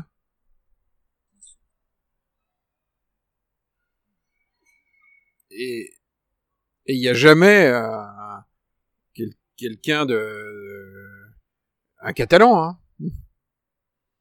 ou quelqu'un de la Meuse. L'accent de la Meuse, moi en tant que Parisien, je savais même pas ce que c'était. Je savais même pas qu'il y avait un accent dans la Meuse. Donc écrire française, ça veut dire réécrire sur tous ces gens qui ont aussi plein d'accents. La France est bourrée d'accents. Bourrée. Il faut défendre le régionalisme. Il faut dé- dé- défendre le biotope euh, qui rend les gens heureux. Ce qui rend les gens euh, heureux de vivre est formidable. Ce qui leur pourrit la vie est à proscrire. c'est tout. C'est tout. C'est tout. Mais, mais, mais d'ailleurs, pourquoi est-ce que je suis pour une décolonisation des régions? Et, libération des territoires C'est pour qu'il y ait plus de bonheur. Euh, quand un élu local prend une décision, même si c'est un seul type ou une, dame affreuse, ce qui peut arriver, il ou elle voit où euh, aura lieu son action. Et son œil le voit. La personne sait où c'est. Donc ils prennent des décisions qui correspondent à, une vérité oculaire. Quand ils prennent une décision à Paris, c'est sur la base de rapports chiffrés et donc de moyennes. La mathématique prend une importance dans les décisions centrales qui est de l'ordre du délire. Parce que l'œil ne voit plus. L'œil du décisionnaire ne voit plus rien. Et donc, moi, je pense que c'est un très bon principe d'organisation des pouvoirs. Il faut qu'un maximum de décisions soient prises par des gens qui, dont l'œil voit ce qui va se passer. C'est un peu rudimentaire ce que je dis, mais je pense quand même que c'est plus fiable. Est-ce que dans Française, dans ton, dans ton dernier roman, il y a quelqu'un qui porte une énergie sur laquelle la collectivité peut se raccrocher? Oui. Ce qui nous manquerait en politique aujourd'hui. Le maire du village, Didier, dont elle est folle. Elle couche avec lui et c'est le mari de sa sœur. Ça simplifie pas. Mais Didier est génial. Il est formidable. Et, et il, est l'exemple même de ces élus locaux qui, qui- qui- sont des moteurs. Euh, Il y a deux types d'êtres humains qui n'ont rien à voir. Les administrateurs et les développeurs. La haute administration est peuplée d'administrateurs. Les développeurs font un autre job. Il faut qu'on ait dans nos élus locaux un maximum de développeurs, de gens comme Didier. C'est pas les mêmes. Des gens qui font des trucs, les développeurs. Les faiseurs. Oui. Ils ont un étang. Je pense à un maire génial euh, que j'adore, Martinet, euh, dans les Vosges. Il avait un étang. Plusieurs étangs. Ils les ont drainés. Ils ont lancé des, des, des concours de pêche à la mouche. Ils ont vendu des cartes de, au Luxembourg, en Belgique, en Hollande. Ils sont mis à gagner un fric fou. euh, ils ont un budget, alors plus, ils sont 250. Ils ont un budget de 700 000 euros pour la culture dans leur village. Extraordinaire. Il y avait un développeur qui était là. Pourtant, la zone semblait peu propice. On n'est pas dans les Hauts-de-Seine, hein. Il y avait, il y avait pas beaucoup de fric dans ce genre de village. Il y avait un développeur. Et donc, euh, le personnage de Didier, c'est un développeur. Et il la baisse divinement. Donc, à partir de là, c'est absolument magnifique. Si en plus il la baisse divinement, c'est, euh, c'est tout le monde va s'y retrouver. Il nous reste, euh, il nous reste quelques minutes. Euh, moi, j'ai, j'ai envie de revenir à toi en tant qu'homme. Là, tu, tu nous as pas lâché. Je veux dire, c'est l'homme qui s'est exprimé tout le temps. Euh, est-ce que le, le Alexandre, l'enfant, l'adolescent est réparé? Non, il a toujours une basse estime de lui, ce qui est un mauvais héritage. Euh, ça fait faire des conneries. euh, je...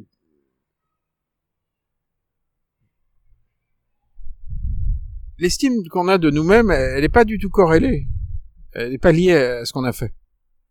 Un jour, j'étais à table avec, euh, avec Uderzo, le pape du dessin, quoi. Et il me regarde et il me dit, quand même, ce qu'on a fait avec René, c'est bien, non? Je l'ai regardé sidéré. René Goscinny. Je lui dis, comment c'est bien? Il me dit, c'est bien, non?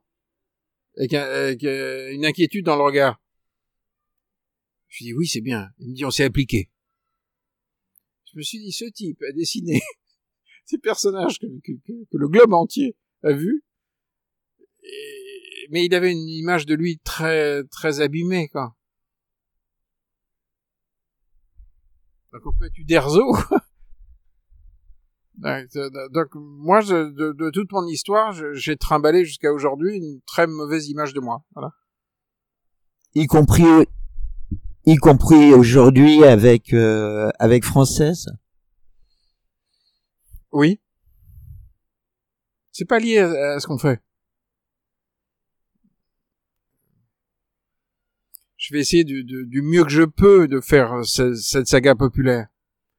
Euh... Mais en plus, la qualité de ce qu'on écrit, on ne le sait que bien après soi, euh, après notre disparition. Quand, quand un texte a une dimension archétypale et que donc il, il traverse le temps, c'est la durée qui, qui le dit. c'est pas le moment où le, le texte n'appartient plus à l'auteur, mais appartient au public. Oui, oui. oui et... Quand on lit aujourd'hui Victor Hugo, on, on, a vu, on, a vu, une photo de lui âgé, on a vu une, un tableau, mais on connaît pas le son de sa voix, on sait pas bien qui c'est. Bien sûr. Mais, mais, le texte existe en lui-même. Et aujourd'hui où on est dans le système des réseaux sociaux, de l'internet, de l'intranet, de l'extranet, etc., etc., etc. On, peut développer là au niveau informatique euh, pendant des heures, mais quand on est dans cette espèce d'immédiateté de l'information, d'immédiateté de la lecture, euh, de, de de voir un film, on a dit tout à l'heure Arte. Il, on va, on va se précipiter. Il suffit de cliquer. Cette immédiateté, est-ce qu'elle amène à, à, à, ce que tu disais, c'est-à-dire à ce que ça traverse les époques? Est-ce que quelque chose peut s'échapper de l'immédiateté? Je pense qu'il vaut mieux foncer vers l'immédiateté. Quand je suis avec ma fille qui a 8 ans, elle appartient à l'immédiateté. Et, et, grosso modo, c'est elle qui a raison. Parce qu'elle est plus vivante que moi s'échappe pas. Elle croit pas en ses pensées. Elle croit en, ce qu'elle vit. Nous, on croit en nos peurs, en, plein de trucs. Ah, j'aurais, j'aurais truc, euh, on n'est pas sûr de nous. Hein. Elle, elle est happée par l'action. Si elle poursuit, elle, elle poursuivait hier un, un papillon qu'elle déclarait un papillon de mariage parce qu'il était blanc.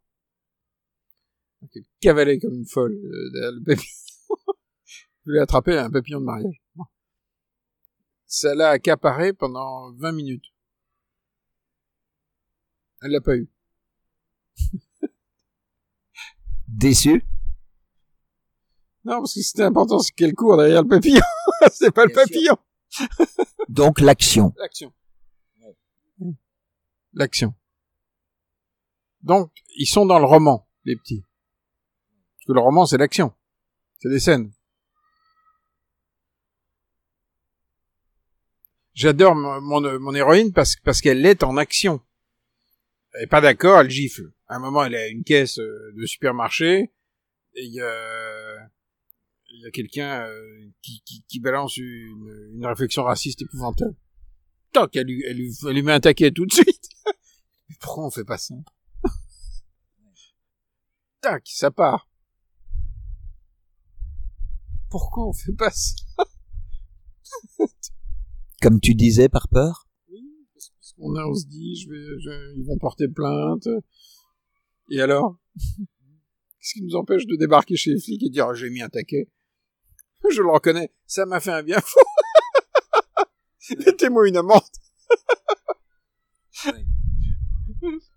Mais il y a aussi cette paralysie de la main qui va où on a envie qu'elle décolle euh, comme un corps astral quoi. Et puis en même temps, elle reste figée. Elle reste figée parce que parce que corporellement, on n'est pas dans cette culture de de la baffe qui va qui va partir immédiatement. C'est pour ça que j'aime euh, que j'aime Kelly, que comme j'aime les personnages de de, de, de, de j'allais dire Marcel de, de, de, de Dumas. Oui. Parce que les mousquetaires, ils s'emmerdent pas la vie. ils y vont, ils balancent. Kelly, ils balancent. Il n'y a pas peur. Oui. Kelly, c'est un prénom américain. Pourquoi? Mais parce que la France populaire n'utilise pas du tout les prénoms de, de, de, de qu'on donne à Montparnasse. C'est des pays distincts. Il y a une prégnance des séries américaines qui est beaucoup plus grande. Le, beaucoup plus grande. Le, à Paris, là, autour de nous, là, on est à Montparnasse, personne n'aurait l'idée d'appeler sa fille Kelly. Mais en province. Oui. C'est un autre pays. C'est des, ce sont des pays distincts aujourd'hui. C'est pour ça qu'ils se foutent sur la gueule. de, de... Et en même temps, à Paris, c'est des grosses manifs. Et là, avec la mort de, de George Floyd, euh, ça a été un mouvement mondial. Moi, je suis venu à Paris la semaine dernière. Et ben, République était fermée. La station République, qui pourtant est centrale aussi est, euh, est nécessaire comme comme station, fermée. Euh, c'est on, on est-ce qu'on est mondialement Est-ce que la jeunesse, pour toi, c'est est-ce que ça va venir? Est-ce qu'il va se passer quelque chose? C'est inévitable. Maintenant, on est sur le fil. C'est-à-dire qu'il va se passer quelque chose de très autoritaire ou quelque chose de prodigieusement démocratique.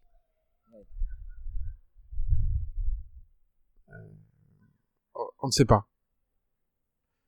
Mais il, il faut pas oublier que euh, dans l'Allemagne des années 20, euh, l'Allemagne de Weimar, c'est un des sommets de la vie artistique et de la liberté.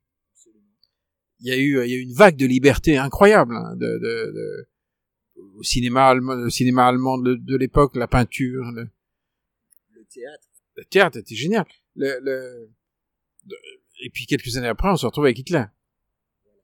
Donc, on sait pas bien, quand, dans les moments sur le fil, où partent les sociétés. Et, et moi, je, je, ne reviendrai éventuellement à la chose publique, à la politique, que si on entre dans les grands craquements. Sinon, non. Ça, c'est dit. C'est euh, c'est le fruit d'une réflexion, c'est viscéral c'est qu'à à ce moment-là, on, on, on, doit prendre soin des autres. Dans ces moments-là. Mais sinon, faire fonctionner des systèmes dysfonctionnants, c'est pas très passionnant. Euh, à un moment, dans, dans Française, il y a un personnage qui raconte comment ça se passe en vrai. Euh, un gouvernement à Paris. Il y a des ministres qui ont des directeurs de cabinet qui font tourner le ministère mais les ministres français ne, ne, ne, choisissent pas leur directeur de cabinet. Ce sont des hauts fonctionnaires désignés par le, le directeur de cabinet de Matignon. Il y a ce qu'on appelle une conférence des directeurs de cabinet le mardi, la veille du Conseil des ministres, où tout est tranché, et on commence de mardi après-midi à écrire ce qu'on appelle les bleus, c'est-à-dire les ordres à l'intérieur de l'État. Ça se fait la veille du Conseil des ministres. Personne ne le sait en France. Il y a un pilotage de l'action publique par la, haute administration, mis sous, sous tutelle des ministres, qui est, c'est même structuré, comme ça. C'est huilé. C'est incroyable. Donc on peut aller faire, on peut aller rigoler au moment des élections euh, en envoyant des gouvernements différents. Le centralisme fabrique ça. Il n'y a pas de méchant là-dedans, c'est les effets de structure. Pas un salaud quelque part. hein. C'est structuré comme ça. Et ces gens raisonnent à partir de chiffres. D'ailleurs, ils ne peuvent pas faire autrement. Quand on raisonne pour 66 millions de gens, on les voit pas, on sait pas où ils sont. Et pourtant, ces gens sont là, dans la rue, pour dire la réalité du terrain. C'est ce qu'on disait en début d'émission. Et, et on... Mais les autres euh, ne les comprennent pas. Ils comprennent pas. Ils n'ont pas la même éthique. Faut jamais oublier que narcs agissent au nom du bien, de son bien. Toujours. C'est pas un salaud. Dans sa tête, il fait même plutôt le bien, il se sent dévoué, il travaille beaucoup, il, il œuvre pour, pour autrui. Et il peut délirer complètement. Mais fondamentalement, il pense qu'il fait le bien. Parce qu'il n'est pas partie prenante avec des intérêts économiques, parce que... Alors qu'il pense que le, le privé, c'est forcément ignoble. On va se quitter sur une, une question. Plus, plusieurs questions, tu me dis juste oui ou non. Ton grand-père qui était euh, ben, qui a signé pour euh, pour euh, le Veldiv, c'était un salaud. C'est horrible. C'est au départ un mec très bien, qui au nom d'une éthique va faire le pire. Mais est-ce que c'est un salaud? Dans les faits, oui. Parce que la réalité existe. Elle n'est pas que la projection de ses idées. À un moment, les enfants sont attrapés et brûlés. Donc, au final, c'est monstrueux. Son action est, est- est criminelle. Ton père a écrit euh, des, des livres sur son père, des livres euh, de réhabilitation, des livres qui ont été encensés, qui ont eu des prix, ont- dont un, je crois, je j'ai plus le titre en tête, mais qui avait été préfacé par Mitterrand. euh, Bête à mon Dieu. Avec une, oui, avec une préface de, de, de Mitterrand. C'est hallucinant. C'est hallucinant. Est-ce que ton père était, est-ce que ton père était un lâche? Non, c'était un fils. Je pense que pour prendre une distance, ça n'est possible qu'à deux générations.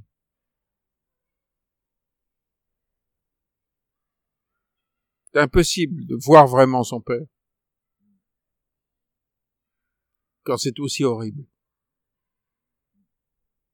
Faut forcément se raconter quelque chose pour supporter la vie.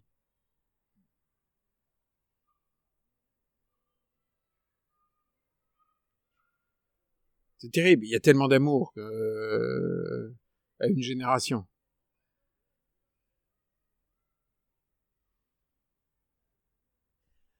Et toi, tu disais, euh, enfin non, j'ai une question quand même parce que on a parlé du père, du grand-père, etc. Mais t'as une maman qui est extrêmement importante pour toi, extrêmement importante. Donc il y a cette histoire où pour écrire le zèbre, tu lui avais amené un manuscrit, hop, elle la balance en lui disant, c'est pas moi l'auteur. Elle l'a balancé. Un mensonge, en fait. Oui, c'était. C'est c'est faux. C'est- des balivernes que j'ai racontées à un moment. Ça m'est arrivé dans ma vie de raconter des balivernes. Li- Mais l'histoire était belle. Non, c'est... Mais en revanche, c'est- ça reste un personnage très puissant, elle. Euh, Très inconfortable dans la réalité pour l'enfant que j'ai été. Parce qu'une femme qui est radicalement elle-même, euh, à un moment est aussi radicalement égoïste. Donc, euh, elle a des aspects monstrueux. Et puis en même temps, elle est fascinante. Euh, et, puis, en même temps, je, l'aime, je l'aime à la folie. Mais, en même temps, je vois. euh, Elle m'a quand même appris quelque chose d'essentiel. C'est que nous ne sommes pas là pour être confortables avec les gens que nous aimons. On est là pour les aider à être vivants. Donc, elle a beau être très emmerdante pour ses enfants. Elle nous a contraints à être vivants.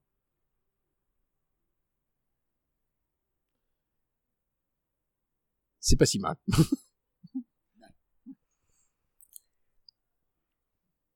C'est très beau ce que tu viens de dire. C'est, c'est vraiment. C'est cette femme est, est puissante. Elle est. Tu l'aimes à la folie. Et toi, toi Alexandre, si euh, tu, est-ce qu'elle a lu euh, française? Est-ce qu'elle l'a lu? Oui, oui. euh, euh, je sais qu'elle l'a lu. Euh, oh, c'est très rare qu'elle lise mes livres. Dans l'ensemble, elle ne les a pas lus. Elle a été stupéfaite par la place de la sexualité dans ce livre. Ça l'a effaré. Peut-être aussi un, un effet de génération. Et puis elle m'a dit, mais t'es quand même très culotté. Ai dit, écoute, euh, je t'en fiche, hein, qu'est-ce que tu veux? Oui. Elles l'échaffont pas des chiens. hein. Mais elle a aimé, elle t'a, elle Oui. t'a. Oui, je sais que oui. Et qu'est-ce que t'as éprouvé? Qu'est-ce que t'éprouves quand tu te dis ma mère a aimé ce livre? Ça me fait plaisir. Ça me fait très plaisir parce que parce parce qu'elle aime rarement les œuvres.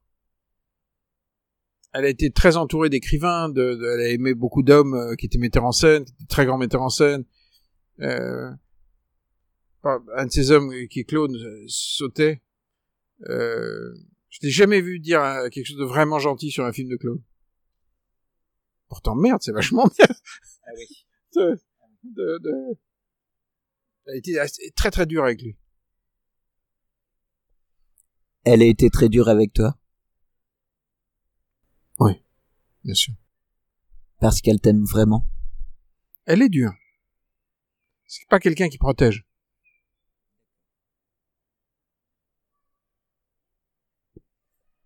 On est obligé de se quitter. Qu'est-ce que t'as envie de dire? Ou de me dire, ou de dire aux auditeurs, ou de dire euh, à l'arbre qui est à côté de nous, euh, à l'église qui va pas tarder à sonner. C'est quoi? Qu'est- Qu'est-ce que t'as envie de dire, Alexandre? Si ça vous démange d'écrire, écrivez. C'est le moment. Il y a des moments dans l'histoire de France où il faut, il faut écrire. Quand, quand un aussi grand roman est en train de se remettre en route, c'est vraiment le moment. Ce que vous allez voir là, autour de vous, dans les mois à venir, dans les années à venir, va être un moment historique capital. Racontez-le. Racontez ce que vous verrez. Le réel redevient un grand roman.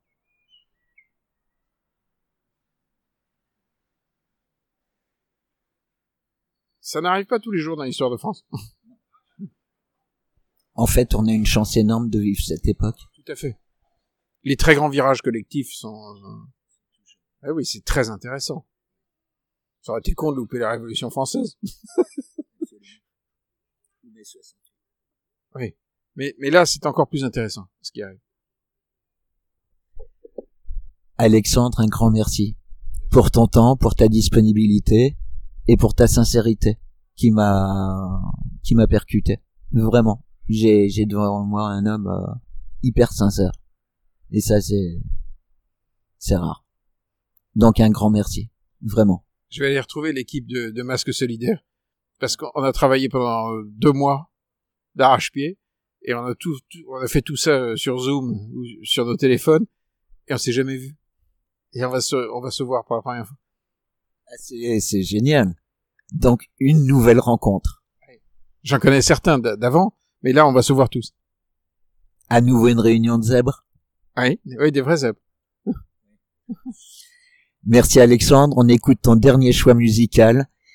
Mes félins, c'était la dernière de la saison. C'était, euh, c'était, voilà. J'espère que vous avez pris le cadeau tel que je vous l'offre, c'est-à-dire avec euh, avec beaucoup d'humilité, parce qu'en face d'un type pareil, eh ben on peut être humble, tout simplement. Et c'est un vrai plaisir de, de, ressentir cette humilité.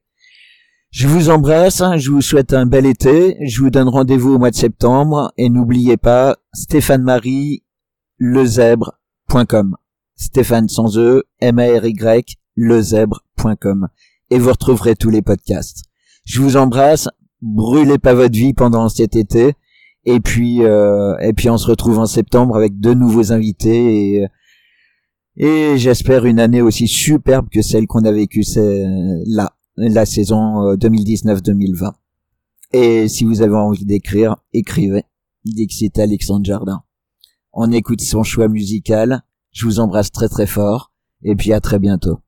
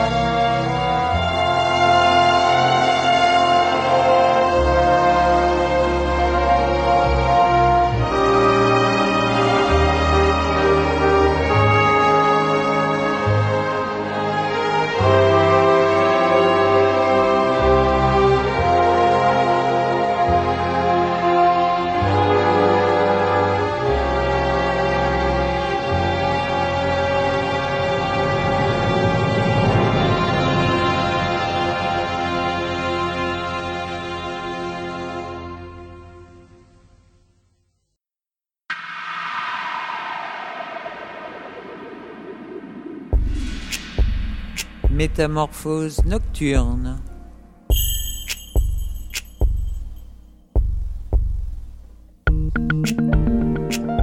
Une émission proposée et présentée par Stéphane-Marie Slam Lezèbre.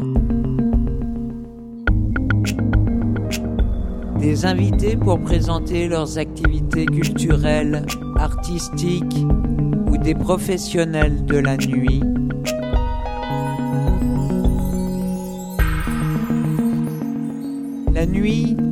Ne sont pas gris j'en connais un certain nombre qui vivent différemment.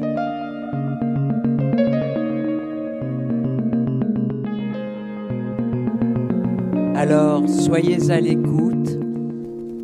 Vous êtes dans Métamorphose nocturne.